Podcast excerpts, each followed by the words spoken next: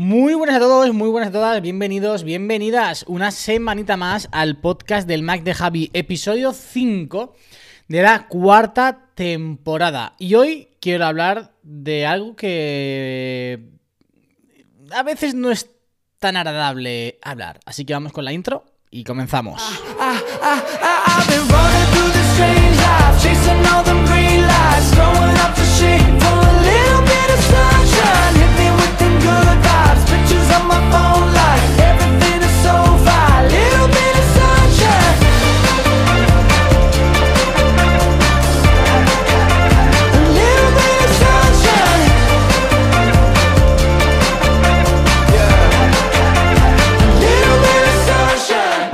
Bueno familia, muy buenas de nuevo al podcast del Mac de Javi. Em, digo muy buenas de nuevo porque, como sabéis, ha habido un parón.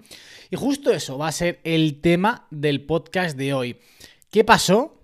¿Qué ha pasado? ¿Cómo ha afectado? Es decir, sabéis que para mí el podcast, el Mac de Javi, es un lugar en el que intento eh, si ya de por sí en el canal de YouTube intento transmitiros, intento siempre que veáis lo que hay detrás de ser creador de contenido, de ahí un poco eh, el hecho de hacer vlogs, aquí en el podcast intento siempre un poquito más allá, porque creo que es un formato que se presta a ello, porque creo que además todos y todas los y las que estáis aquí en el, podcast del Man de Javi, pues también veréis un poco motivados por ello, no solamente por la tecnología, sino también para conocer un poco lo que hay detrás de, este proyecto. Y realmente creo que de, todos los proyectos que hay hoy en día en YouTube o que se dedican a la creación de contenido en diferentes redes sociales y me atrevería incluso a decir que aquellos proyectos en los que cada persona pues pone muchísimas horas detrás que se convierten o han convertido su pasión en su trabajo y que al final pues puede suceder que en cualquier momento eso también te juegue una mala pasada a pesar de que todo vaya bastante bastante bien. ¿Por qué digo esto? Pues porque bueno, para todos aquellos y aquellas que no habéis visto o que no seguís el canal muy de cerca, a la semana pasada subí un vídeo, un vídeo que se, titulaba He petado. He petado. Y realmente eh, no es clickbait, es que peté de verdad. Em, ahora mismo no recuerdo muy bien cuál es el día exacto.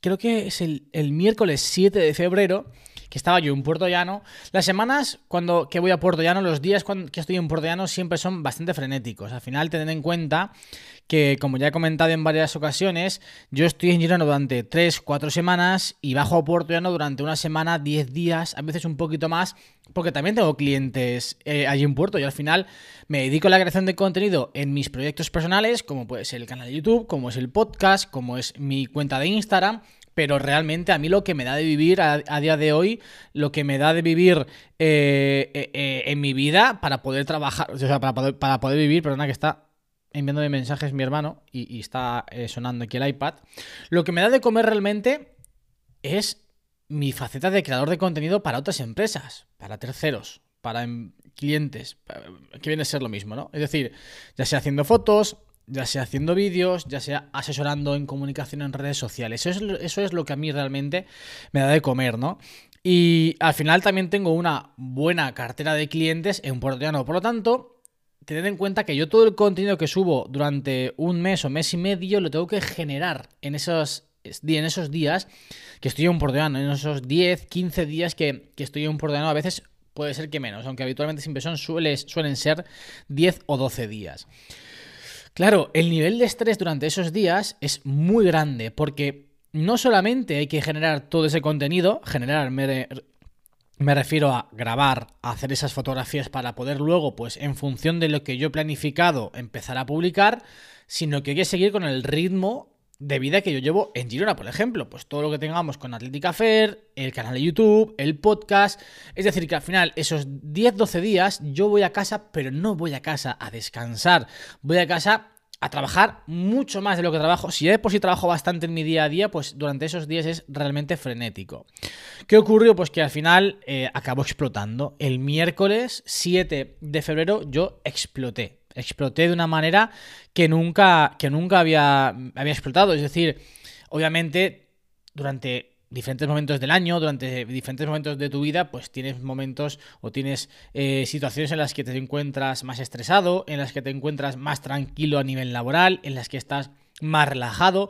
De hecho, sabéis que, bueno, pues yo hasta que dejé la manzana mordida, el ritmo de vida que llevaba era muy alto, incluso ese estrés provocado por ese ritmo de vida, por, ese, por esa cantidad de trabajo, me llevó a tener problemas de salud en la piel. Eh, me salieron eh, como unas pintitas, como unas ronchas que estuve arrastrando durante, durante meses. Entonces, claro, eh, pero es cierto que a pesar de que en, en, esos momentos, hace ya, hace ya meses o ya hace más de un año, ese estrés se, digamos, hizo evidente con un problema de salud en, la piel, en esta ocasión no ha sido así, sino que fue mentalmente. O sea, yo no estaba cansado físicamente, sino que estaba cansado mentalmente. Fue un día en el que, bueno, pues estuve todo el día grabando. Además, hay blog porque, de hecho, es que e, ese blog estaba destinado a ser o a que yo os contase mi opinión sobre las Apple Vision Pro sin haberlas probado. Y lo que pasó finalmente es que no pude acabar el vídeo. O sea, empecé hablando un poquito de las Vision Pro. Mi intención era que después de una reunión que tenía, pues llegar a casa y hablaros detenidamente de ello, que después lo hice en el blog siguiente. Pero después de esa reunión, mi cabeza explotó. O sea, yo me vine abajo completamente. Sentí un agobio, sentí eh, una presión, me entraron ganas de llorar. Y de hecho, es que lloré cuando salí Hice la reunión en, El Habana, una cafetería, un restaurante que hay en Puerto Llano. Salí, subí a mi casa y e iba llorando. O sea, se, me salían, se me salían las lágrimas de los ojos, de, de, de, agobio, de estrés, de decir, quiero pero no puedo. Quiero pero no puedo.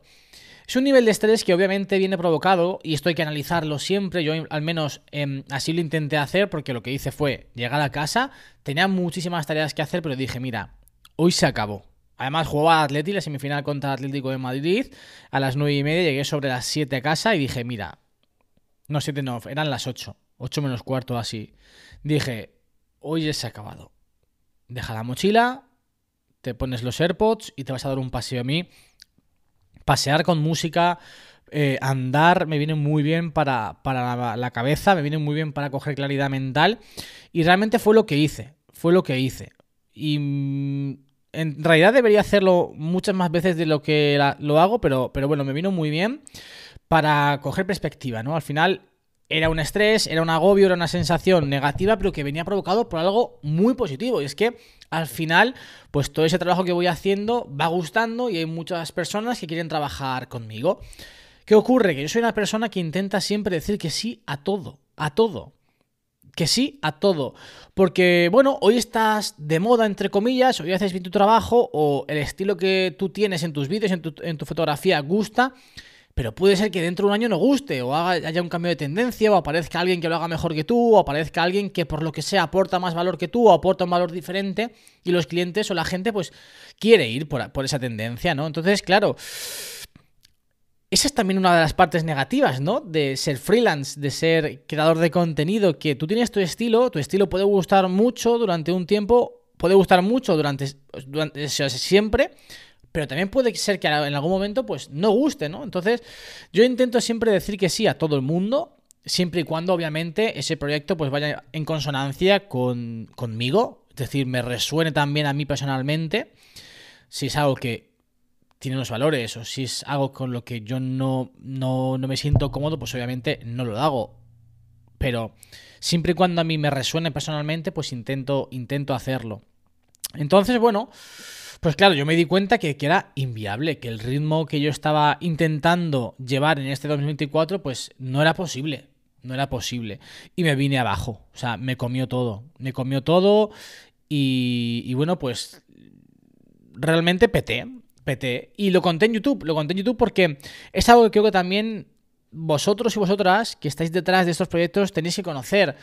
Todos los, o casi todos, yo creo, los creadores de contenido que a día de hoy viven de sus proyectos personales, como podría ser en mi caso el día en el que llegue a vivir o que el canal de YouTube solamente me generara lo suficiente como para vivir muy bien, pues, pues, pues todos, como digo, eh, comienzan de otra manera, no comienzan viviendo de, YouTube, comienzan viviendo de sus trabajos, como es, mi caso. YouTube obviamente me da una buena parte de ingresos, ahora hablaremos de ello, pero no es mi fuente principal de ingresos y está lejos de serlo.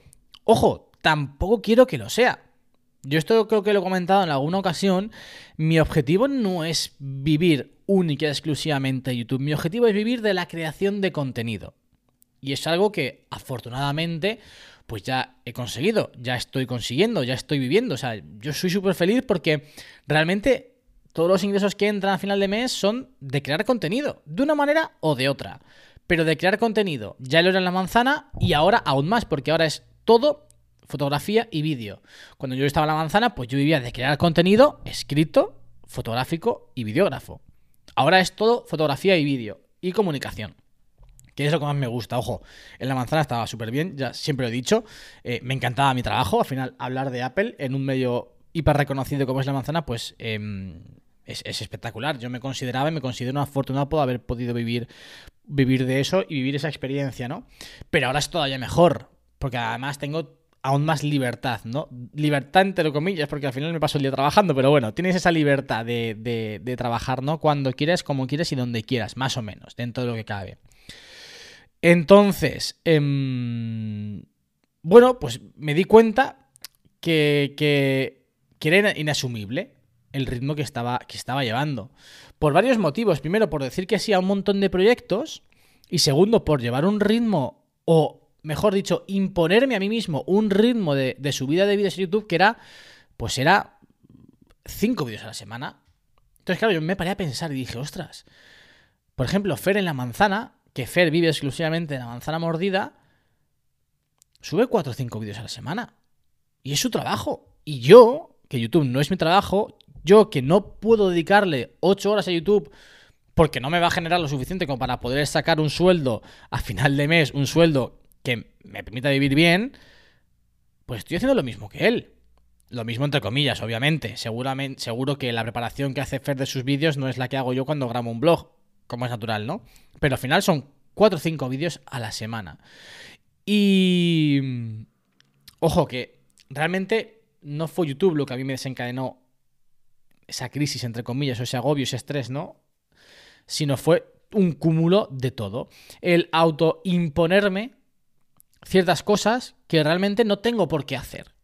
No tengo por qué autoimponerme todas las semanas 5 vídeos, sí o sí, cueste lo que cueste. Y yo siempre intento ir un poquito más allá. Es decir, ¿por qué yo me estaba autoimponiendo esos cinco vídeos a la semana? Estuve pensando, estuve dándole vueltas. os lo he dicho a mí cuando yo cuando salgo a andar, cuando salgo a pasear, me viene muy bien porque me hago muchas preguntas a mí mismo. Y una de esas preguntas fue esta. ¿Por qué yo me he autoimpuesto cinco vídeos a la semana? Y me lo impuse porque cuando yo dejé la manzana dije, ahora soy youtuber al 100%. Entonces tengo que subir 5 vídeos a la semana.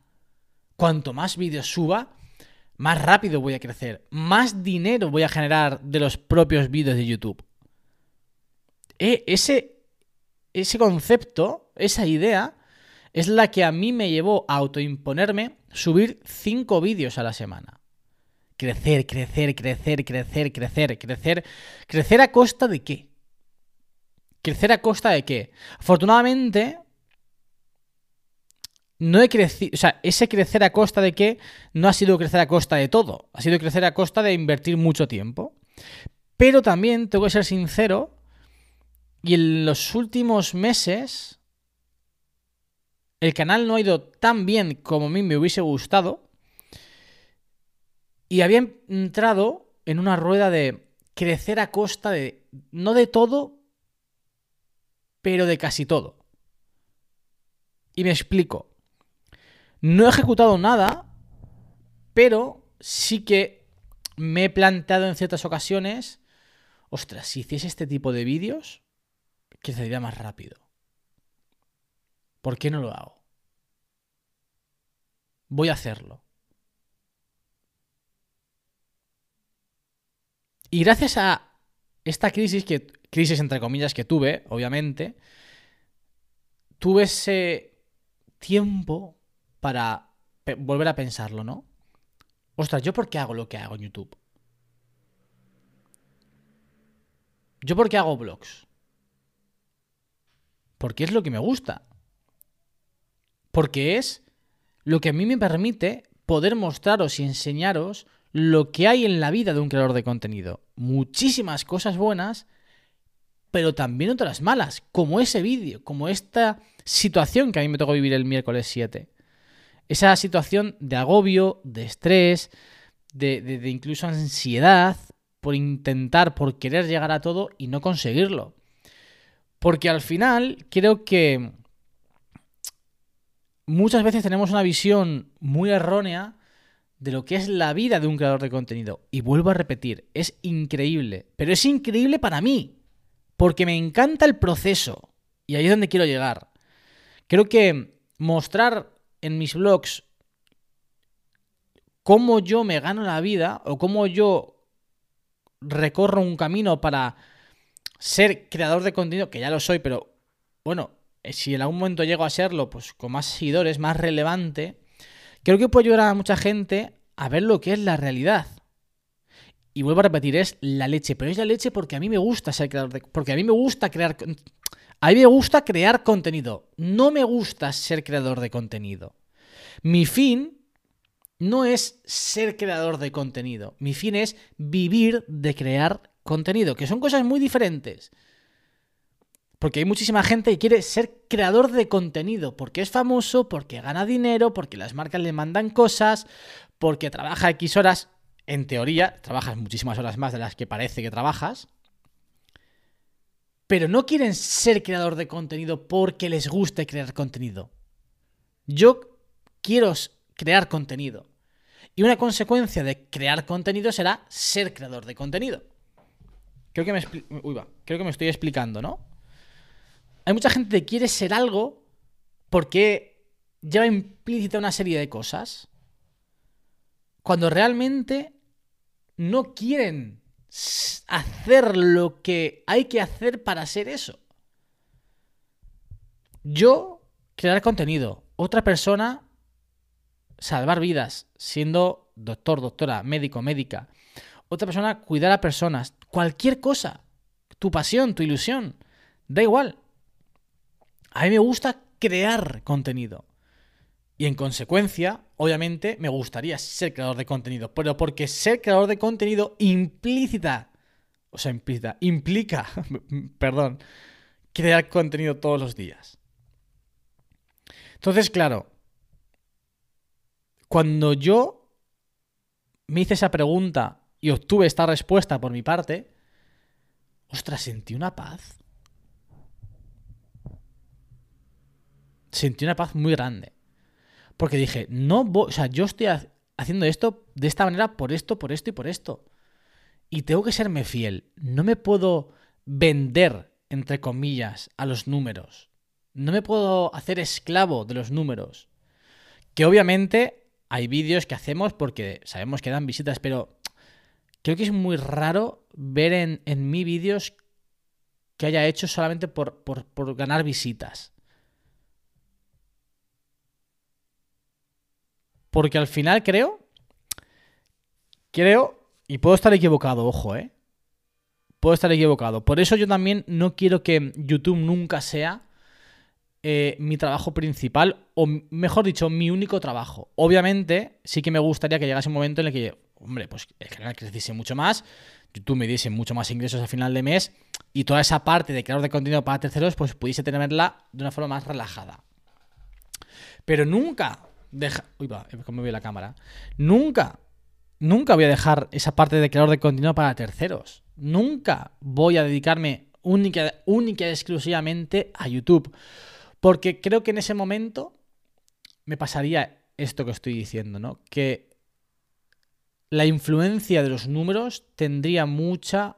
O sea, los números tendrían muchísima influencia en el contenido que, que haría. Creo.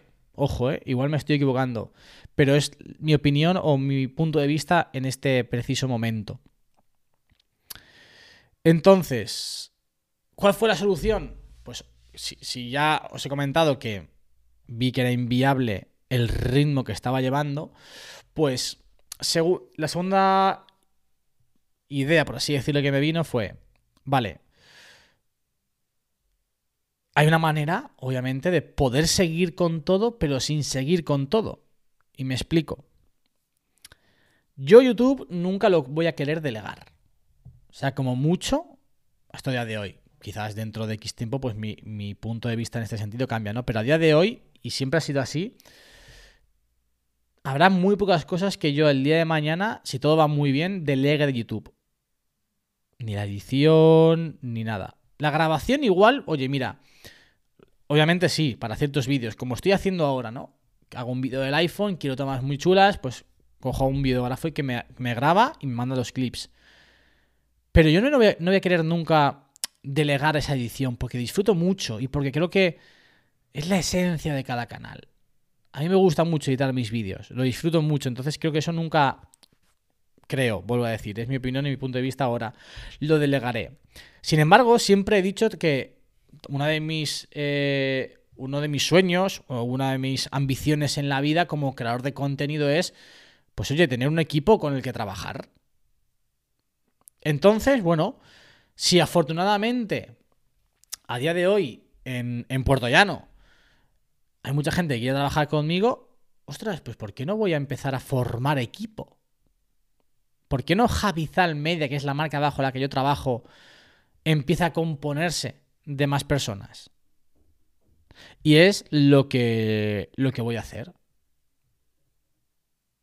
Poder invertir o dejar de invertir tiempo en algunos clientes, asegurándome, como es natural, que el resultado sea exactamente igual que sería si lo hiciese yo. De ahí el hecho de formar un equipo.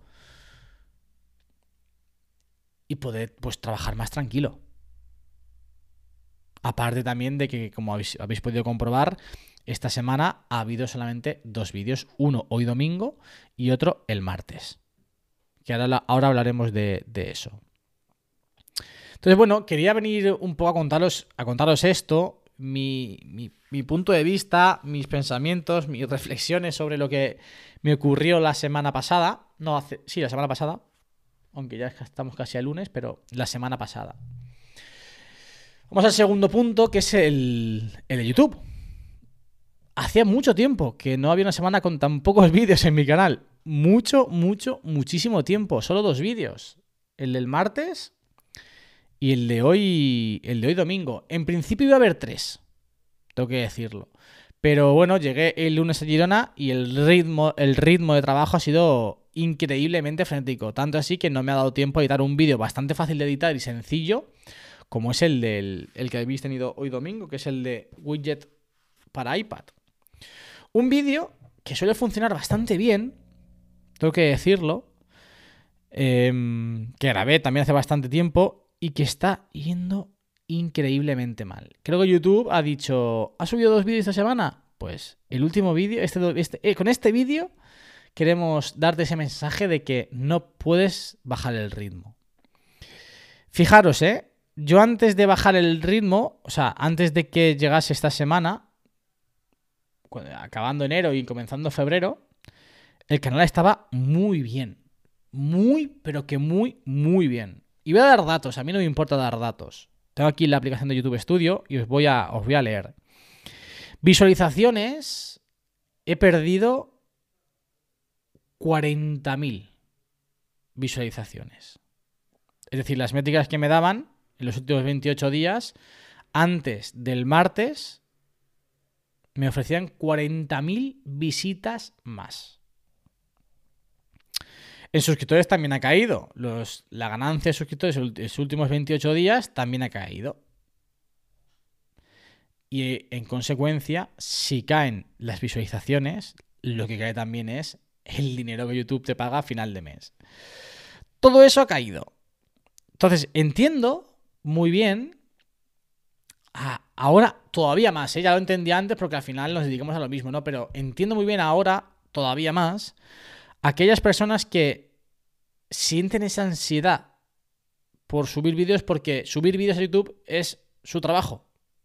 Único, único y exclusivo. Y si eso falla, pues no tienen el sueldo que ellos habrían estimado tener a final de mes. Lo digo, esto lo digo no por mí, porque al final, como he dicho, YouTube no es mi sueldo principal, es una pequeña parte de, lo que gano a final de mes. Y entonces, claro, yo tengo esa libertad, yo tengo esa facilidad de no dependo de YouTube para vivir. O sea, no tengo esa presión del dinero que viene, que procede de YouTube. Pero hay mucha gente que sí. Y ostras, si yo en una semana que he dejado de subir dos, tres vídeos, los números han caído tanto, ostras, si a mí me da vértigo verlo, vértigo no, si a mí me, duele verlo, imagínate las personas que vivan exclusivamente de esto. También lo digo para que, mm, para que podáis poner un poco en perspectiva, no mi situación, pero así la de otros creadores que se dedican solo a esto.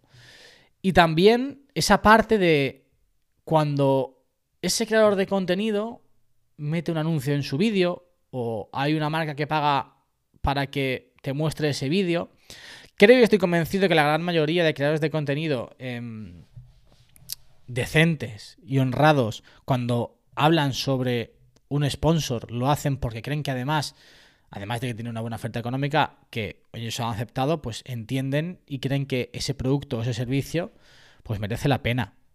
Yo creo, ¿eh? Estoy convencido de ello. Estoy totalmente convencido de ello. Lo digo para que también pues, podáis muchas veces poner en, situación eh, la situación de, de los creadores de contenido. Vuelvo a decir, no la mía, la de aquellos que viven única y exclusivamente o que al menos ese proyecto es una pieza muy importante de lo que generan mensualmente para poder vivir para que entendáis que al final eso también es necesario porque también aporta esa tranquilidad, también aporta esa paz para poder hacer el contenido que realmente ese creador quiere hacer y que es habitualmente el que más gusta a las personas que le siguen. Porque la mayoría de veces los creadores de contenido empiezan haciendo el contenido que más les gusta hacer. Porque empieza siendo su hobby.